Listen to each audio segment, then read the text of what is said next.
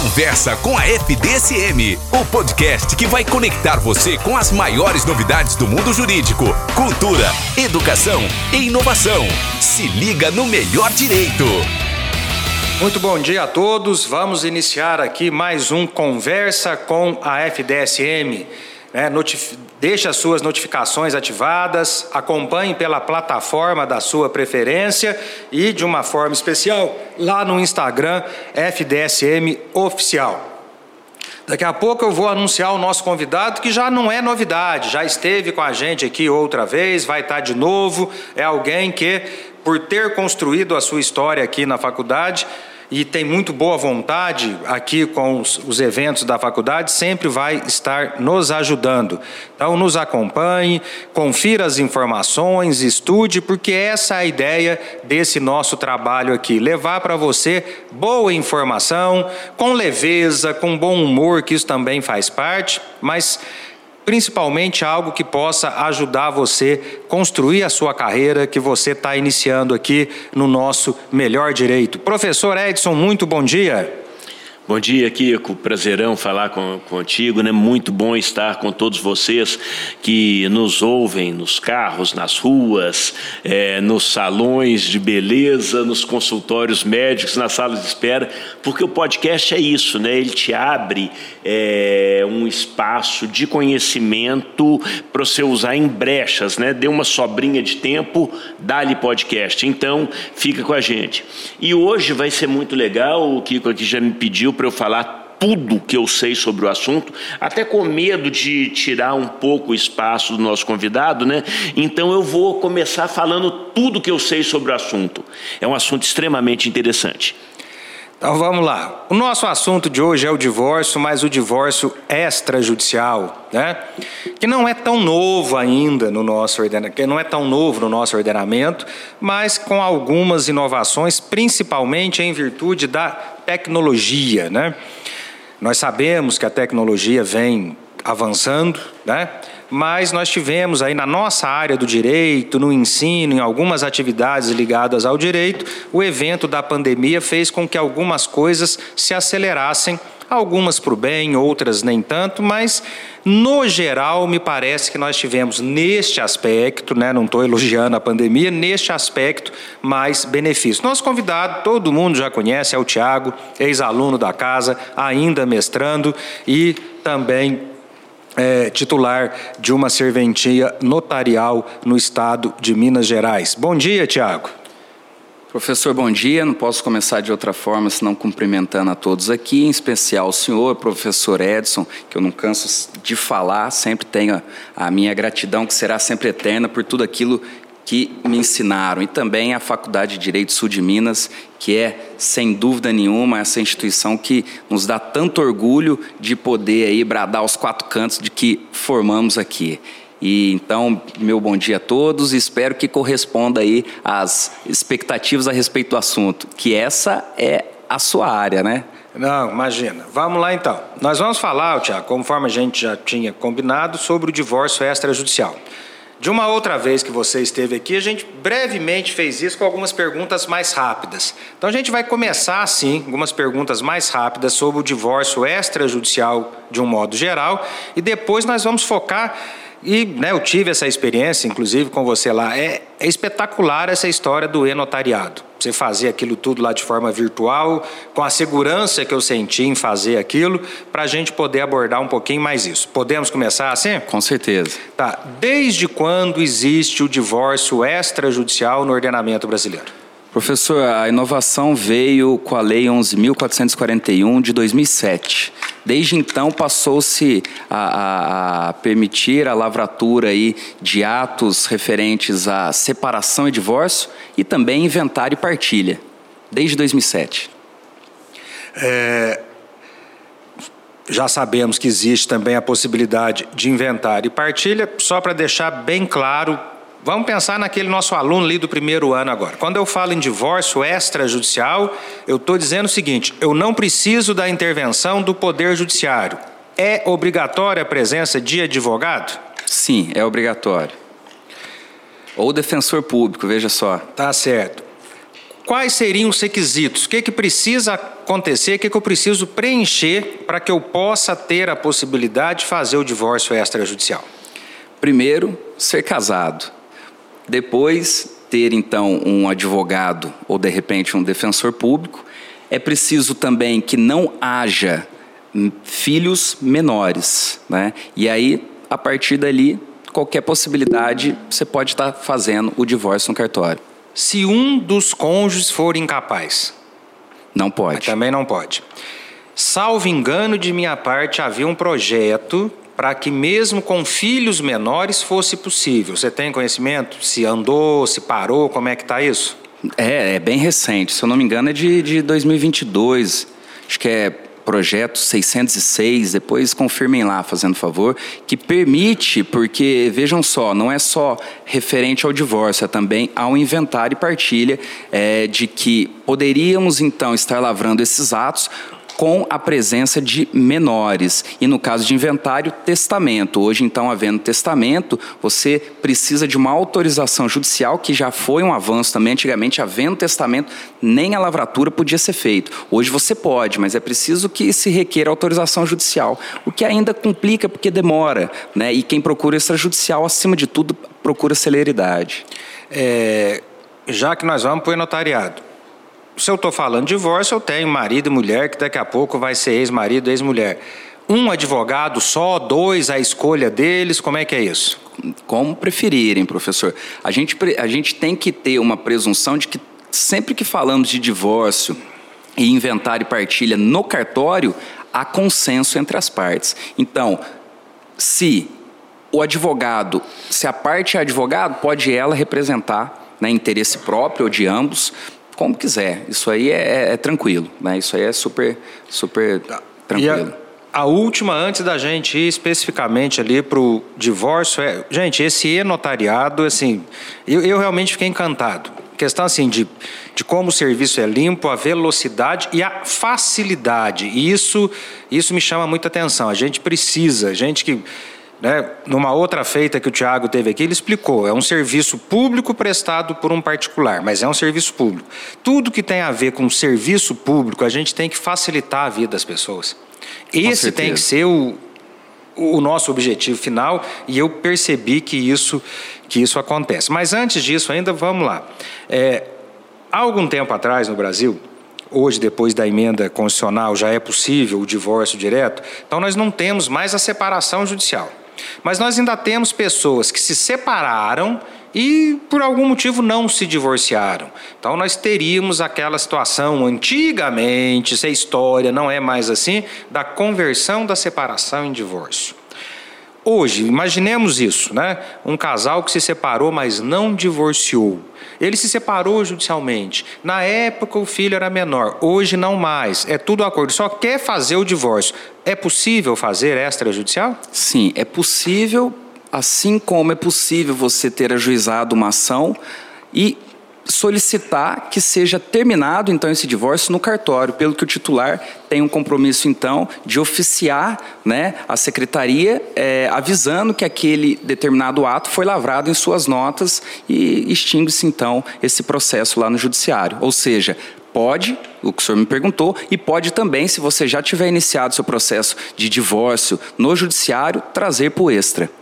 Então agora vamos lá. Que novidade é essa? Que plataforma é essa que permite, e aí eu vou, vou fazer a pergunta com base na experiência que eu tive, que permite que com segurança, velocidade, pessoas consigam esse documento sem comparecer fisicamente à serventia?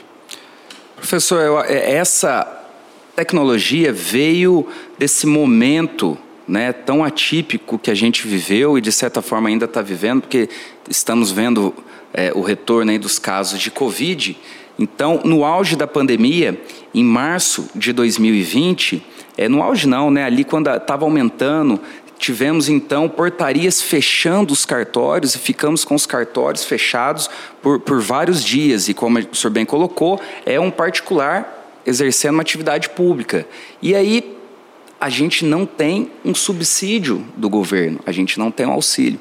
E aí a gente teve então a nossa classe indo e lutando por inovações, que era algo que já tinha um projeto, confesso, piloto a respeito disso. Mas a pandemia acelerou todo esse acontecimento, que foi a o surgimento do provimento 100 do CNJ, que permitiu a lavratura dos atos notariais por meio eletrônico que foi quando a CNB, o Colégio Notarial do Brasil, criou uma plataforma específica baseado-se na tecnologia do blockchain, que temos a própria tecnologia que se chama Notary Chain, que é uma plataforma totalmente segura para que então pudéssemos lavrar esse ato e ele ficasse registrado tudo lá na sede dos, da CNB. Tá? Então, foi algo que surgiu no, na pandemia, ao longo dessa, dessa crise sanitária que a gente viveu e, de certa forma, ainda vive, que acho que, de, de, certa maneira, se me permite defender a classe aqui, a gente provou que há muito já é, a gente deixou de ser aquela ideia de mero carimbador, mero escriba, para demonstrar que a gente está aqui como profissionais do direito para trazer exatamente o que o senhor falou, para trazer um melhor serviço prestado, para atender a necessidade dos cidadãos e ouvir, e dar, ouvir a vontade das partes e dar forma legal a elas. Tá, então Vamos, vamos falar do divórcio. Duas pessoas maiores, não têm filho, quer fazer o divórcio utilizando essa tecnologia. Computador, celular, tem alguma configuração específica? Ex existe uma, uma configuração mínima tanto para computador quanto para celular. Né? Se for um, um, um, um um desktop muito antigo ou um celular muito antigo, você vai ter dificuldade, porque é uma plataforma recente, moderna, mas não é pesada, não tem dificuldade. Então a ideia, qual que é? A ideia é poder facilitar o ato notarial, que devemos lembrar que falar em atividade notarial e registral é a gente falar em formalidade. Né? Tudo que se refere a cartório é formalidade, que para alguns seria burocracia, para nós não, chama-se segurança jurídica. Então, todas essas etapas e essas formalidades que são exigidas na lei são para se alcançar a publicidade necessária à segurança jurídica. E no provimento 100 traz então que o primeiro passo para que a gente possa fazer um ato notarial observando a segurança jurídica que lhe é inerente, é então providenciarmos uma videoconferência entre as partes, que pode ser de forma concomitante, né, com as duas no mesmo vídeo ou de forma separada. Aí eu devolvo a bola e pergunto para o senhor: é possível fazer um divórcio com, os, com as partes juntos no mesmo vídeo? Costuma ser possível? É, é, é um mais complicado, até porque a própria reunião de divórcio é complicada. Mas aí, Mas, então. Às vezes acontece, eu é acho que aí já pior adiantou. porque é consensual. Não é obrigatório que todo mundo esteja no mesmo local físico na hora de fazer o vídeo. Não, não é obrigatório. Então, primeiro a gente faz essa videoconferência e, para quem já teve a experiência de emitir um certificado digital por videoconferência, o procedimento é exatamente o mesmo. Então, qual que é a ideia? É eu me identificar quem sou, né, titular, falar a data, o horário, requerer autorização, vamos lembrar aí da LGPD, autorização para gravação daquela videoconferência, autorização para o uso daquela plataforma para ser feito aquele, aquele, aquele ato notarial e posteriormente, então, de forma rápida, passando sobre os principais elementos da escritura que já tem que ter sido enviado então um, uma minuta para que as partes possam ler e feito então essa leitura é, é, dinâmica do ato, pergunta se a pessoa está de acordo, ela dá o seu consentimento e você encerra essa videoconferência que reitero é gravada, fica lá no CNB.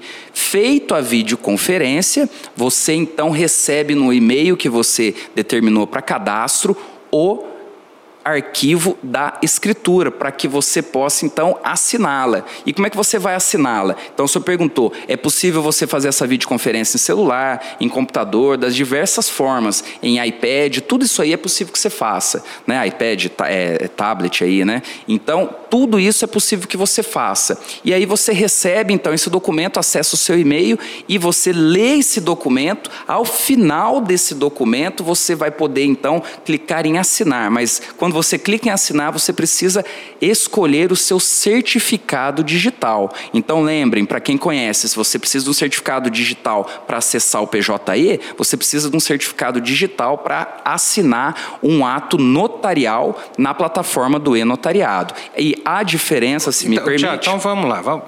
O, o, Antônio com a Maria, eles não têm certificado digital. Eu tenho. Como é que eles assinam? Isso aí foi é, é, já né, é, visualizado pela, pela CNB, que criou também uma possibilidade, se valendo da infraestrutura das chaves públicas do Brasil, né, é que o que, que acontece? O nosso certificado digital ele é diferente desse que a gente costuma usar para o PJE. O que, que a CNB fez? Ela tornou-se uma autoridade certificadora para que se permitisse que os delegatários de né, os delegatários titulares de cartório pudessem então emitir um certificado digital. Mas perceba que esse certificado digital da CNB está dentro desses certificados que a gente costuma falar, desse maior que traz essa segurança jurídica a nível nacional, que é a infraestrutura das chaves públicas né, do Brasil, que acho que é de 2001, desde quando surgiu.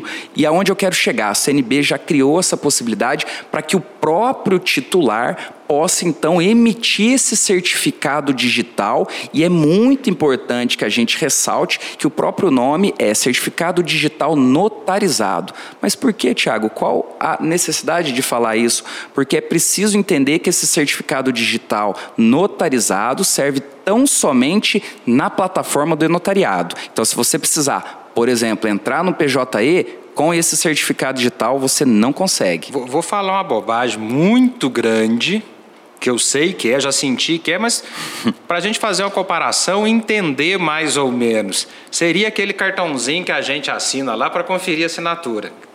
Está ali no cartório. Eu sei que é, é bem porca a comparação, só serve para o cartório para fins cartoriais, sim, assim. Sim, É porque os códigos eles são criptografados, é na verdade para dar essa segurança de que aquele, que aquela assinatura é de fato a sua. não posso usar certificado para outra coisa. Não pode.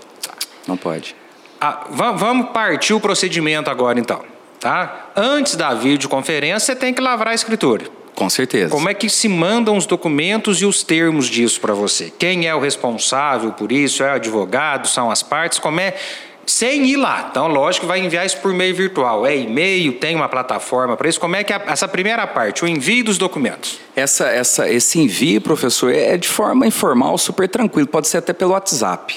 Né? Então, isso pode ser até pelo WhatsApp. Aí vai depender do relacionamento do advogado com as partes. Né? Às vezes o advogado já tem mais proximidade, tem toda essa documentação, ele já encaminha de plano. Às vezes não tem, às vezes as próprias partes é, é, é, enviam diretamente, então isso é super tranquilo, não há uma plataforma, não há algo mais específico que demande uma, uma atenção maior. Então é, é tranquilo, isso, o envio pode ser por e-mail, pode ser pelo WhatsApp, com, levar no balcão lá também em formato físico, não tem problema nenhum que a gente digitalize o documento. Isso não é problema.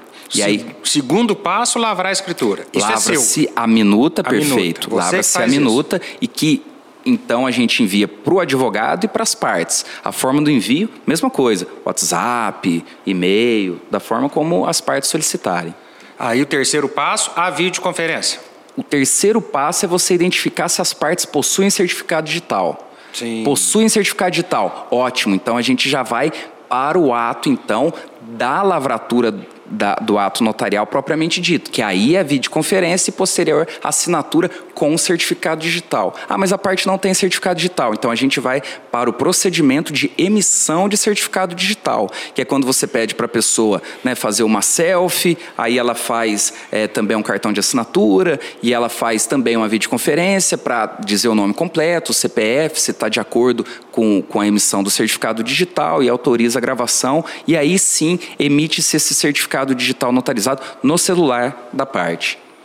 Certo. Feito isso, a videoconferência. Perfeito. Tá. Nessa videoconferência, não precisa todo mundo estar no mesmo lugar, mas hum. ela, ela não precisa também ser simultânea. Por exemplo, PJE, vamos usar o PJE. Eu vou fazer audiência criminal hoje. Ao mesmo tempo, vai aparecer lá na tela do computador para mim: juiz, promotor, réu, testemunha que estiver depondo. Todo mundo ao mesmo tempo ouvindo tudo que está sendo falado. Não há necessidade disso na videoconferência? Não, não há necessidade. Inclusive, você pode fazer com uma pessoa num dia, com a outra no outro, ou depois de alguns dias, isso aí é super tranquilo. Para a questão da, da lavratura, da, da escritura, né? há necessidade da participação do advogado nesse ato? Não necessariamente. Só envia os documentos. Só envia os documentos. Mas caso ele queira enviar uma minuta, porque uma coisa, professor, se me permite colocar que isso, é, a gente, numa outra oportunidade, o professor Edson colocou né, brilhantemente a respeito da ata notarial, da importância no processo, da utilização dela como prova pré-constituída. Nesse caso, a gente está falando de divórcio, o senhor me permite falar uma coisa muito importante, que é há ou não há bens a partilhar.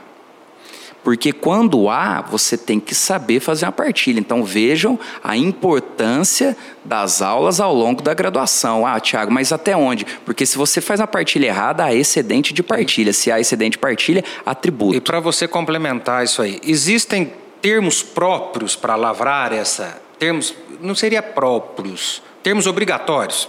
Alguma Sim. coisa que, que, você tem que colocar Com lá, certeza. independente da vontade das Com partes? Com certeza. Hoje, né, o titular do cartório ele tem que observar é, as normas de serviço ou código de normas, cada estado tem o seu, as normas são sempre estaduais, e verificar os, re, os requisitos essenciais. Aqui em Minas Gerais, por exemplo, você precisa especificar é, a respeito dos alimentos, se as partes renunciam ou não, você precisa especificar a respeito do sobrenome.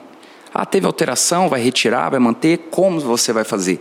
Você precisa especificar de que as partes é, é, de não, né, não há é, gravidez ou não estão em estado gravídico, né, eles precisam especificar isso, também tem que ter essa declaração no corpo da escritura e tem também uma declaração do próprio titular que é como se a gente tentasse é, não é apaziguar, mas a gente tem que perguntar para as partes: vocês têm certeza mesmo que vocês querem divorciar? Então, isso, né, tudo isso aí são elementos essenciais da escritura pública de divórcio. E tem lá no provimento 93, provimento conjunto 93.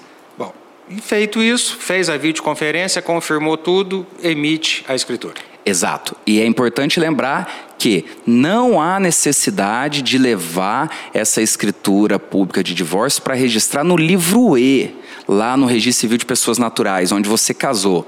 Não precisa. Entretanto, precisa para averbar e mudar o seu estado civil lá no seu assento de casamento. Então, você vê lá a folha no registro de casamento, que é um livro, livro B.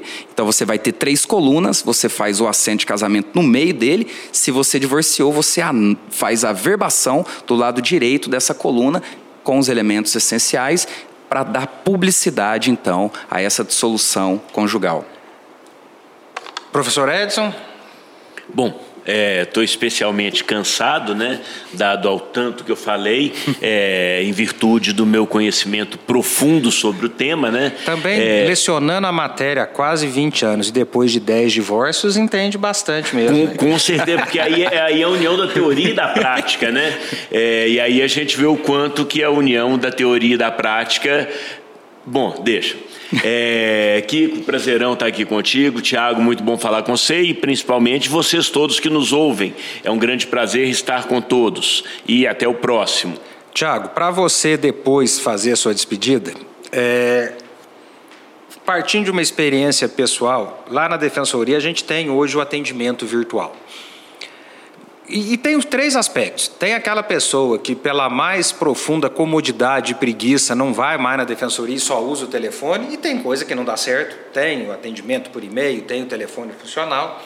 Tem aquelas pessoas para quem isso foi uma benção, que ela manda documento por ali, ela não precisa perder o, o serviço dela para ir ali, ela entende o que eu estou falando. E tem aquele pessoal que usa o celular sempre da pior maneira possível e não, não sabe usar além de às vezes não ter o celular que não consegue, a foto fica ruim. Né? Então, o que é bom para poucos não é bom para a sociedade como um todo. E o nosso país é o país que avança sempre, é impressionante isso, avança sempre criando exclusões. É, então, antes uma perguntinha rápida e depois as suas considerações finais. Existe previsão de gratuidade para esse tipo de situação? Para quem não. O pessoal chegou lá na defensoria, vai ser acordo, eu sou defensor público, não tem filho, provavelmente não tem nada mesmo. Existe previsão de gratuidade? Professor, existe previsão de gratuidade para o divórcio extrajudicial. Agora, para o uso da plataforma de notariado, não temos ainda. E aí, por quê? Há um custo para o titular do cartório. Tá? Então existe, a gente paga por minuto da gravação da videoconferência e a gente paga também mensal para o CNB manter toda essa estrutura. Então, então ninguém custeia não, isso para nós. Isso é bom porque aí vai no que eu quero te perguntar. Uhum. Então se eu quiser o divórcio extrajudicial gratuito, é só chegar no cartório. Virtual isso. não. O virtual não, o e-notariado não, não. Não, não tem previsão. Tá. Se o senhor chegar, não sei que parta da boa vontade do titular, não, tá. mas ele não tá. tem essa obrigação porque não há previsão legal. Não, sim. E tem um custo. Tem um custo. Que, o Estado. Como é que a gente evita essa exclusão virtual ou o uso dessa plataforma vai ficar para quem pode pagar? É, é, pessoal, isso é bem é. subjetivo. Né? Para né? variar, pergunta capciosa, né? Vindo de Vossa Senhoria, não, assim, mas a verdade e, e é que eu. Não estou dizendo que vocês, exclusão que vocês do cartório têm que fazer de graça. Sim, sim. Mas Qual seria uma saída para a gente evitar isso? Muito tranquilo, professor. Ah, me parece que a saída é fácil. Né? A gente só precisa que os legisladores ajam. Qual que é a saída? A saída aconteceu algo semelhante quando veio a lei de 97 obrigando a gratuidade do registro de nascimento. Quando se fazia o registro de nascimento, então, com essa gratuidade, o que, que o titular recebia? Nada. Nem o pagamento da folha sulfite, nem a tinta da impressora. Como é que se sobrevive assim? Qual foi a saída?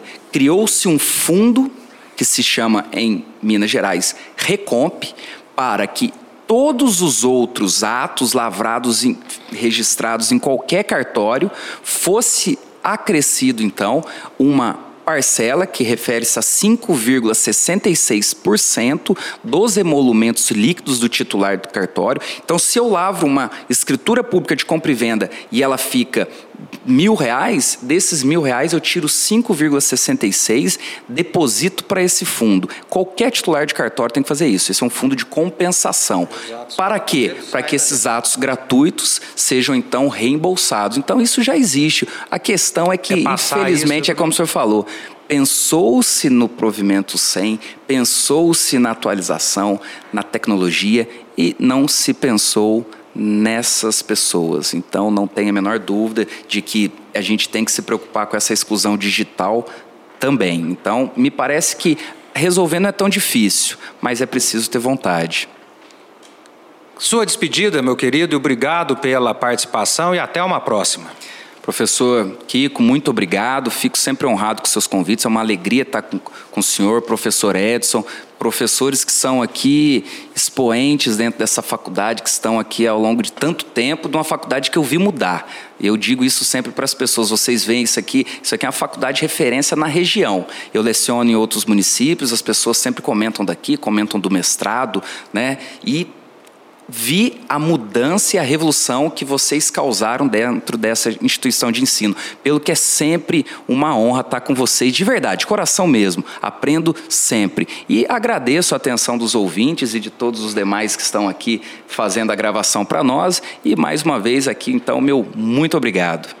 O, todos os demais é o pessoal que nos ajuda aqui com as fotos, com os vídeos. Eu vou pedir licença para todos que estão aqui, fazer a homenagem, o agradecimento aqui para o Virgílio, que sem o pessoal da técnica, como em qualquer lugar, né? O pessoal que não aparece, eles não escutam a voz deles, mas com certeza são mais importantes do que nós aqui, porque senão isso não aconteceria. Acompanhe aí o nosso Conversa com a FDSM. Mantenha suas notificações ativadas, nos acompanhe no Instagram e até uma próxima. Conversa com a FDSM, o podcast que vai conectar você com as maiores novidades do mundo jurídico, cultura, educação e inovação.